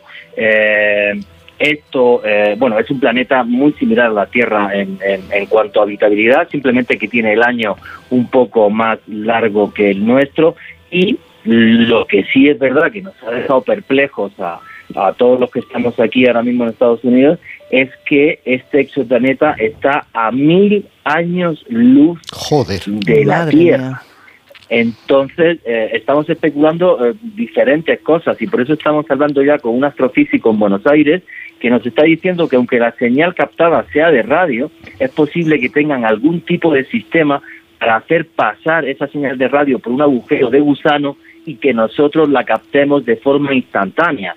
O sea que ellos sí podrían llegar a comunicarse eh, tú a tú en, tiempo real. de minutos, cosa que nosotros no podemos responder. Claro, porque es una conversación lenta. Es, que, es que lo que lo que está planteando para que nuestros oyentes hagan la idea, claro, es que tal y como has dicho, que está a mil años luz de la Tierra, evidentemente, si esa señal se ha recibido en la Tierra, mm, es que esa señal, el lugar de procedencia, ahora mismo ya no, bueno, incluso es que ni, tendría ni, que existir, ¿no? O sea, es que casi no existiría, porque es que mil años luz es una barbaridad. Estamos hablando de una distancia inasumible a, mente humana, por decirlo de alguna forma. Pero cuidado compañeros, si, si, si juzgamos que el mensaje llega con nuestros parámetros de espacio-tiempo, claro, claro, claro. si ellos son capaces de abrir un agujero de gusano, fijaros que además hace pocos días es una experimentación eh, buenísima por supercomputadores de cómo se podría llegar a abrir un agujero de gusano, eh, ¿vale? Si ellos mandan la señal a través de un agujero de gusano, para ellos sí estaríamos en el mismo tiempo actual que nosotros, cosa que ahora mismo estamos especulando no sabemos todavía, por desgracia. Yo, pues fíjate, yo no me acordaba de ese dato, pero es que tiene todo el sentido de que esto está programado, esto estaba en la agenda, vamos, estaba en la agenda de los poderosos, te lo digo yo. Bueno, eh, Josep, vamos, vamos a intentar dejar las conspiraciones a un lado, que yo creo que ahora lo, que interesa... Sí, conspiraciones, pero, pero, es verdad que, hace muy poquitos días, de hecho dimos la, noticia, se confirmaba lo de que se había abierto un agujero de gusano mediante un ordenador cuántico, el Para pasar información... Es que sinceramente yo ahora mismo estoy... Eh, es, como si estuviéramos... No, es como si estuviéramos dentro de una película de ciencia ficción. Sí, sí, sí. O sea, yo me, niego a, creer, pero a la vez parece que la información, ostras, no sé. Bueno, pues de momento ya tenemos un nombre, aunque no sea oficial todavía, ya se habla de Kepler 452b un exoplaneta. Josep, que te veo ahí como un desesperado mirando en, tu, en tu ordenador. Vamos, si te parece, a ampliar la información sobre, sobre este exoplaneta. ¿Qué es lo que nos cuentan los foros científicos de Internet de él? Pues vais a flipar, chicos, chica, porque mira, lo que se dice es que Kepler 42, eh, perdón, 452b, perdonad, es que estoy muy No, no, es que, hombre, como si todos los días estuviéramos hablando de Kepler 452b. Es el primer planeta con un tamaño similar a la Tierra, solo el 60% más grande y está ubicado en la zona habitable de una estrella muy similar a nuestro Sol. Está situado en la constelación del Cisne, como nos decía eh, Juan G. Vallejo, a unos 1400 años luz es decir, hay que sumar 400 más a los que nos ofrecía eh, nuestro compañero. Eh, casi la em, rota casi a la misma distancia que nuestro planeta lo hace del Sol. Esto significa que tiene un potencial importante de tener agua en estado líquido. Fue descubierto en 2014 y el jefe de científicos de la NASA lo llamó como el más cercano hasta ahora a la Tierra. El Kepler 452b orbita a una estrella que es de la misma clase que la nuestra, es solo el 4% más masiva y el 10% más brillante. Y lo más intrigante es que Kepler 452b le toma 385 días en dar la vuelta completa a su estrella, es decir, apenas la Tierra. un 5% más de tiempo que lo hace la, Tierra. Vamos, con, con, esto nos vamos a comer las uvas con los extraterrestres, como si lo viera. El, el nuevo mundo se une a otros exoplanetas como Kepler 180 186F, eh, que también tiene características similares a la Tierra.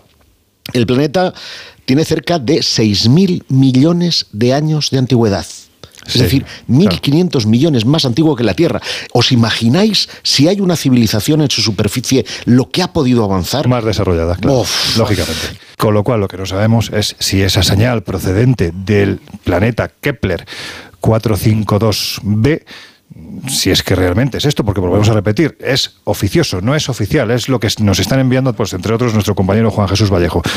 Si fuera eso, se reúnen las condiciones para que haya vida allí, o por lo menos para que la hubiera, porque estamos hablando de muchos años luz y es posible lo que hemos dicho ya en alguna ocasión, que en ese planeta ya no haya vida, ya prácticamente no haya nada, e incluso ya no haya ni planeta. Pero ya que estamos hablando de exoplanetas, Jesús, vamos si te parece a recordar brevemente qué son. Sí, pues voy a recordarlo y aprenderlo, porque podría darme aquí el pisto, pero estoy buscando, pues como todos, ¿no? Esta noche, eh, del árbol de Navidad os podría hablar, pero, pero de los Ya está, está en el olvido el árbol. el árbol voy a, colgar ovnis esta noche.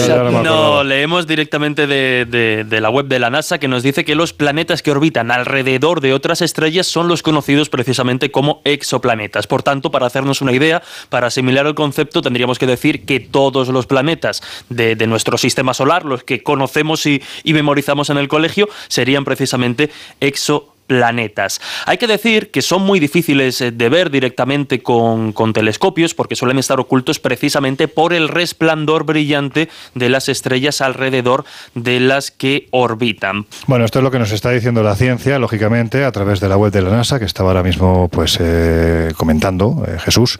Pero a mí lo que me viene a la cabeza, chicos, Laura especialmente, ¿no? Porque, porque yo sé que tú has hecho un seguimiento de este asunto en otros colegios invisibles, es que, claro, si estamos hablando de ciencia, también tenemos que hablar de religión. Y a mí lo que me viene a la cabeza ahora mismo es cómo se puede plantear ahora mismo el escenario, pues ya no hablo de las principales religiones monoteístas, sino incluso la propia religión católica, cómo se puede eh, replantear la situación ante la confirmación de que hay, al menos que sepamos ya, aparentemente, según nos está llegando de Estados Unidos, un planeta habitado por criaturas inteligentes y del mismo modo, además, eh, bueno, pues sabemos que este debate la Iglesia lo ha abordado, sobre todo en las últimas dos décadas, década y media, han abordado el debate de cómo enfrentarse a una situación como la que aparentemente ahora se está produciendo, ¿verdad? No, no, de hecho no dan carpetazo a la probabilidad de que esto ocurra y de hecho llevan tiempo ya mirando el espacio profundo desde hace décadas, primero en Italia y desde 1981 en el Observatorio Astronómico de Tucson Arizona, ya que la calidad del aire eh, pues no permitía una buena absorbación donde estaban, ¿no? Y desde entonces, pues son muchos los sacerdotes que han acudido a este observatorio de Estados Unidos para, según ellos afirman, hacer ciencia. De hecho, Paul Gabor, vicedirector del observatorio, mm. ha afirmado, y cito textualmente, que no estamos buscando extraterrestres para evangelizar. Mm, ahora iremos a lo que opináis vosotros, Jesús, yo sé, pero me comenta nuestro compañero José Ángel Belda, eh, el que está llevando maravillosamente bien los, mandos de, hoy en el Colegio Invisible, que está, haciendo, está siendo un poco más complicado de lo habitual. Me comenta que ya tenemos a, otro compañero, a otro amigo al otro lado del teléfono. La verdad es que esta noche estamos abusando pues de, todos los compañeros que saben de esto y que nos pueden aclarar muchas dudas. Y creo que al otro lado del teléfono ya tenemos al padre obispo Manuel Acuña. Padre, ¿está usted ahí? Aquí estoy, muy buenas a todos, encantado de saludarlos. Por favor, un honor para mí estar con ustedes. Un saludo, padre. Un saludo. Y para nosotros que esté con nosotros, hay que decir que el padre Manuel Acuña, obispo, es argentino, conoce perfectamente a José Gabriel Funes, que es el astrónomo jefe del Vaticano, también eh, conoce perfectamente al propio pontífice con el que ha tenido durante muchos años una amistad estrecha. Padre, no sé si está usted siguiendo las informaciones que están saliendo recientemente, ahora mismo en estos instantes de los Estados Unidos, pero si como parece ya se ha confirmado la existencia de una civilización en un planeta situado ni más ni menos que la constelación del Cisne, estamos hablando de 1.400 millones de años luz, ¿qué es lo primero que se le viene a un sacerdote, a un obispo como usted, a una persona creyente, qué se le viene a la cabeza? Bueno, justamente la confirmación de que el amor de Dios es infinito y fijémonos una cosa que lo dice la misma Biblia, ¿no es cierto? Eh, cuando Dios crea el mundo, la traducción nuestra dice que en el séptimo día Dios descansó, pero la palabra descansar no está en el original bíblico. Lo que allí se encuentra es cesó de hacer lo que estaba haciendo. Eso significa que puede ser que estuviera haciendo otras cosas. Es decir, la incesante voluntad creadora de Dios también hace posible la existencia de seres de otros mundos, pues estaría creando otros universos.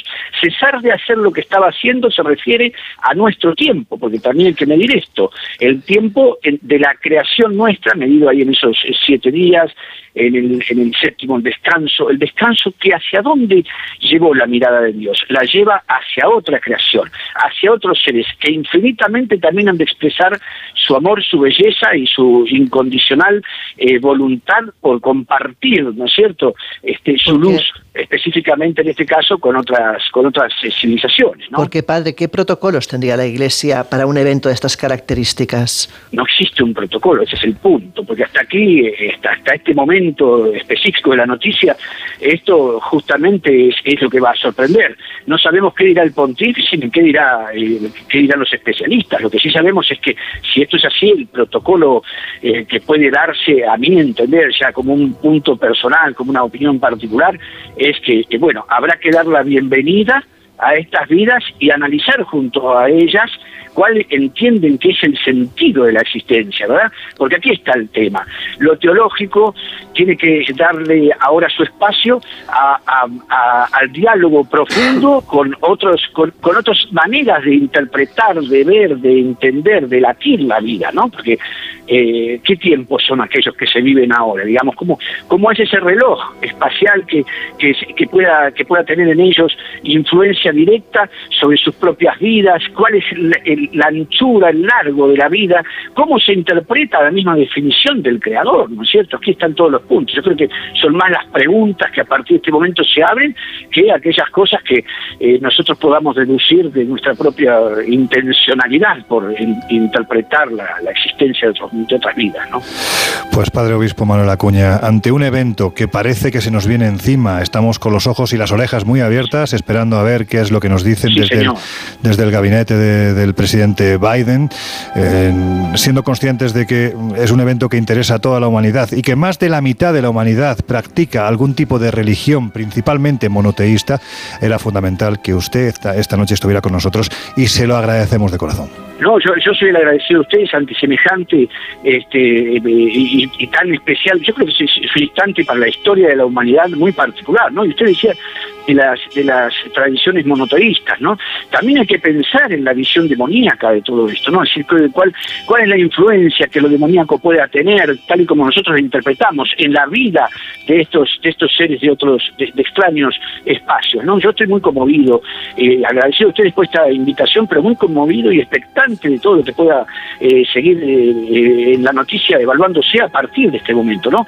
Yo sé que Dios, si estuviera acá, daría, daría la bienvenida al abrazo de diferentes este, culturas y diferentes eh, maneras de ver la existencia, de, diferentes, de razas absolutamente distintas y distantes, pero ciertamente, no sé, me encuentro ante una expectativa y un estupor que, me sorprende, ¿no? Me hace difícil hablar.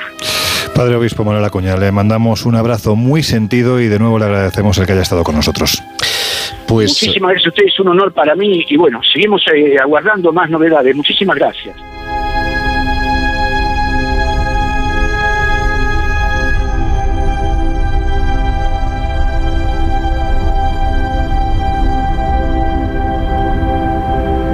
Pues eh, evidentemente, repito, no podemos dejar de ver la visión de, tener, de mostrar la visión de la Iglesia, en este caso de la Iglesia católica, eh, porque es importante, pero en esta noche de auténtica locura... Y, déjame decir, Loren, si, me claro, que, que te interrumpa, que me alegra constatar que las cosas han cambiado tanto desde el año 1600, que recordemos, Giordano Bruno fue quemado en la hoguera por afirmar que existía vida fuera de la Tierra.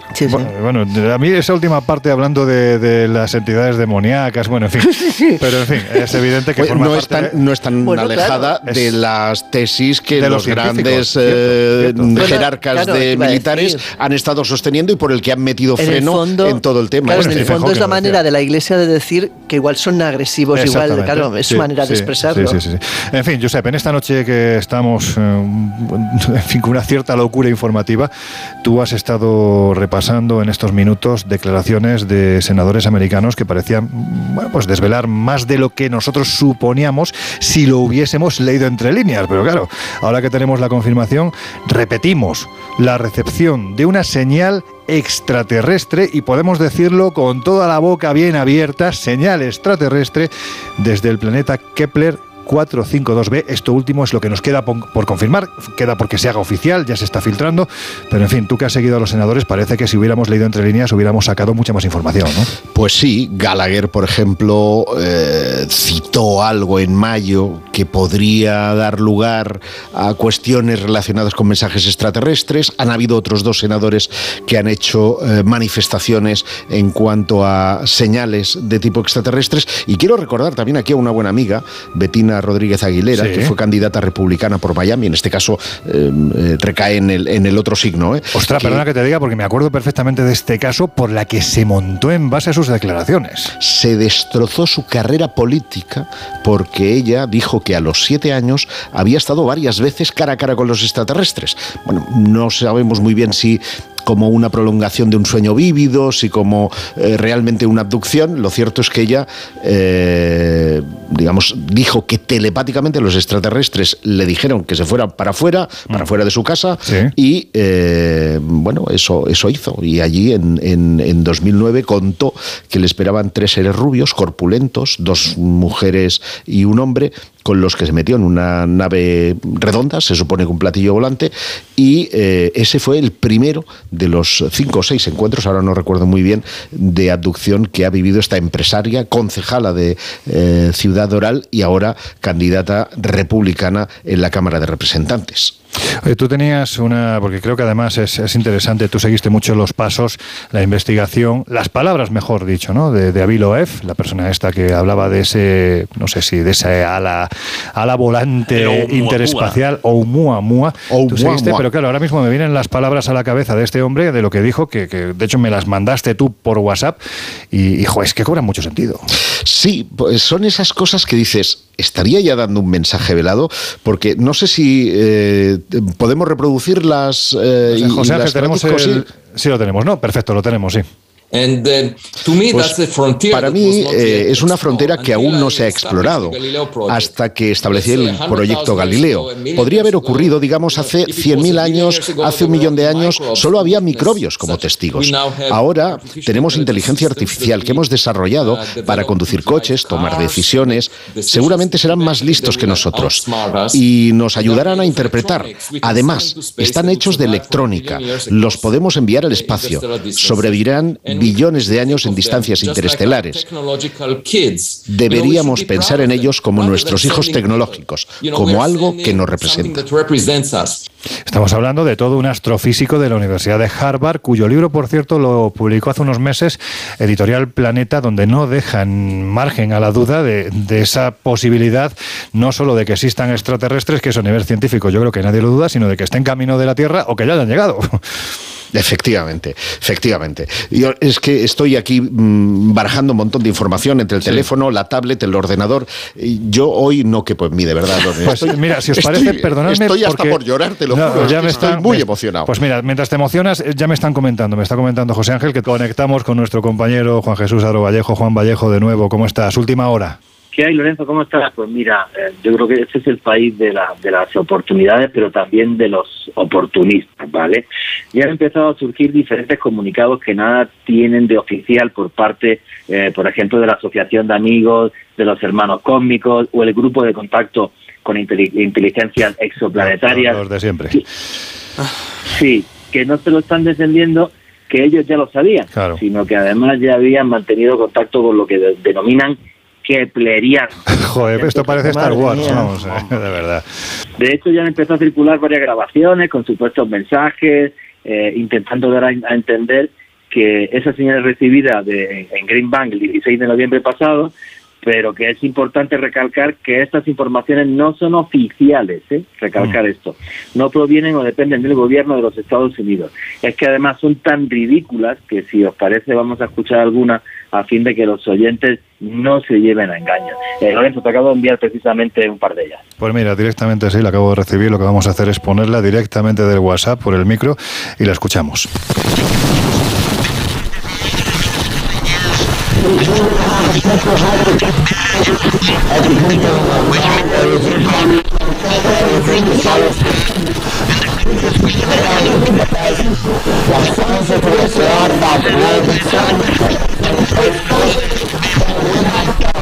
Y además la que acabáis de poner la acaba de subir directamente a su web el Instituto Nacional de Orgónica, Cósmica Estatal y Nacional de Técnica Extraterrestre y Social, conocido por su acrónimo Inocentes.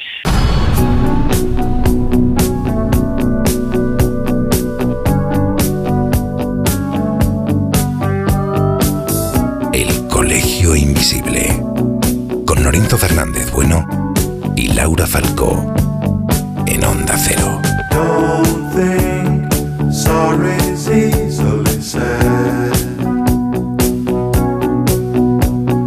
Don't try turning tables instead. Bueno, pues yo no sé si ahora mismo nuestros queridos invisibles están queriendo. pensando en Nos deben extraterrestres. estar haciendo muñecos vudú. O se están acordando de nuestros padres, de nuestras madres, de nuestra familia en general. Yo, yo no he visto tanta diferencia entre, entre esta inocentada y otros casos que hemos contado. Bueno, pero de Ah, todas maneras, también te digo una cosa, yo creo que también es un programa que sirve para la reflexión de qué ocurriría si Sí, esto pasase, ¿no? O sea, Hombre, ciertamente yo no, no sé si esta noticia se hubiera dado de verdad, eh, si estaría tan nervioso y tan crédulo, ¿eh? Porque seguramente conociéndome estaría más dubitativo, más, más Seguro. en la línea de Seguro. Pedrero. Sí, ¿eh? De- posible. eh, vamos a ver por dónde van a caer, porque una noticia de estas características, qué duda cabe, eh, y eso es verdad, todas las informaciones que le hemos dado eh, que sustentan la broma son reales, eh, hubiera cambiado, hubiera modificado toda nuestra bueno, yo creo que queda agradecer a los que han colaborado, Por ¿no? supuesto que sí. El padre Acuña. Yo me quedo con el padre. es Con el Pero el padre Acuña es realmente Es real, es obispo de es verdad. obispo de verdad, pero bueno. y se ha prestado desde el minuto cero a colaborar, igual que nuestro corresponsal, querido corresponsal en Estados Un Unidos. Agustín Alcalá. En fin, pues Miguel Pedrero, que también. Estaba muy comedido, Miguel, ¿eh? Sí, Estaba sí, muy sí, comedido. sí. Yo- yo lo pensaba más- y yo más creo eufórico. que, que José Juan Vallejo también. Sí, bueno, Juan Vallejo, que es un espectáculo también. Ha sido, ha sido bueno, pues eso, agradecidos a todos los que habéis participado. También os pedimos en este momento, y mira, aquí voy a bajar la voz, a quienes estáis escuchando, habéis escuchado este programa en directo, no contéis nada a través de redes sociales para disfrutar de la reacción que mañana quienes se acerquen a onda ondacero.es, quienes se acerquen a, las plataformas, pues por, ejemplo como Evox, Apple Podcast, Google Podcast, pues eso, ¿no? Que mantengan el intríngulis, la tensión hasta el final, porque eso también para quienes os habéis quedado hasta esta hora va a ser divertido ver las reacciones a través de, de redes sociales. Así que por favor, llegados a este punto, guardarnos el secreto. Y a vosotros, queridos gamberros y super gamberra, Bueno, hay que decir que la idea original fue de aquí, de la loca del grupo. Sí, sí, sí, sí, ha sido, ha sido una idea extraordinaria en la que, bueno, también damos gracias, por supuesto, a nuestros compañeros de, de Onda Cero por habernos cedido también estos minutos, ¿no? A José Sí, Luis sí, Salas. dejado entrar un martes para miércoles, que no es Claro, nuestro día. Y los minutos también a nuestros compañeros de los servicios informativos, pero es que la noticia merecía la pena. Así que llegados a este punto, que nada, terminamos con esta de hoy, nuestras emisiones especiales de Navidad. Nos podéis volver a escuchar en nuestro horario habitual este próximo jueves, ya sabéis, de una y media a tres de la mañana. Y hasta entonces, pues Laura Falcó, que nos oímos de nuevo dentro de 48 horas. Nos vemos en una semana. Yo sé, Jarro, uf, yo creo que la tensión y la emoción ha estado ahí. Ha habido momentos en los que he pensado, Josep se lo está creyendo tanto, tanto, tanto que cuando se vaya de aquí se va a poner a mirar al cielo. Me lo he pasado bomba. Quiero agradecerle también a Dani, a nuestro técnico aquí en Sí. Barcelona, Sí, señor. eh, la gentileza que ha tenido en atendernos y en contribuir a la broma. Y espero que seáis benévolos con nosotros. Gracias. Ser piadosos también a José Ángel Velda, que nos ha llevado aquí maravillosamente bien desde Madrid. Y, y Jesús Ortega, pues eso, que Eh, eh, yo voy a decir ahora que son las horas, eres un poco cabroncete. ¿eh? O sea, ese comentario de no he dicho, no he dicho nada, no es una inocentada más allá de cualquiera de las que puede haber habitualmente. Mira que es, como- es Eso- muy eso cabroncete. queda muy feo. ¿eh? Mira que como ahora salte la noticia de verdad, qué credibilidad ¿Te nos van a dar? ¿eh? Oh, bueno, pues Sería una premonición. Te escuchamos también, Jesús, dentro Un de abrazo. dos días. Un abrazo y a vosotros ya os dejamos pues en la compañía de nuestros queridos amigos, compañeros de No Sonoras, José Luis Salas, y nosotros volvemos a abrir las puertas del Colegio Invisible dentro de apenas 48 horas, el próximo jueves, madrugada del jueves al viernes, ya sabéis. Hasta entonces lo que os decimos siempre, a pesar de, de la emoción que se ha quedado ahora quizás en tristeza, pues a pesar de todo, que seáis muy felices.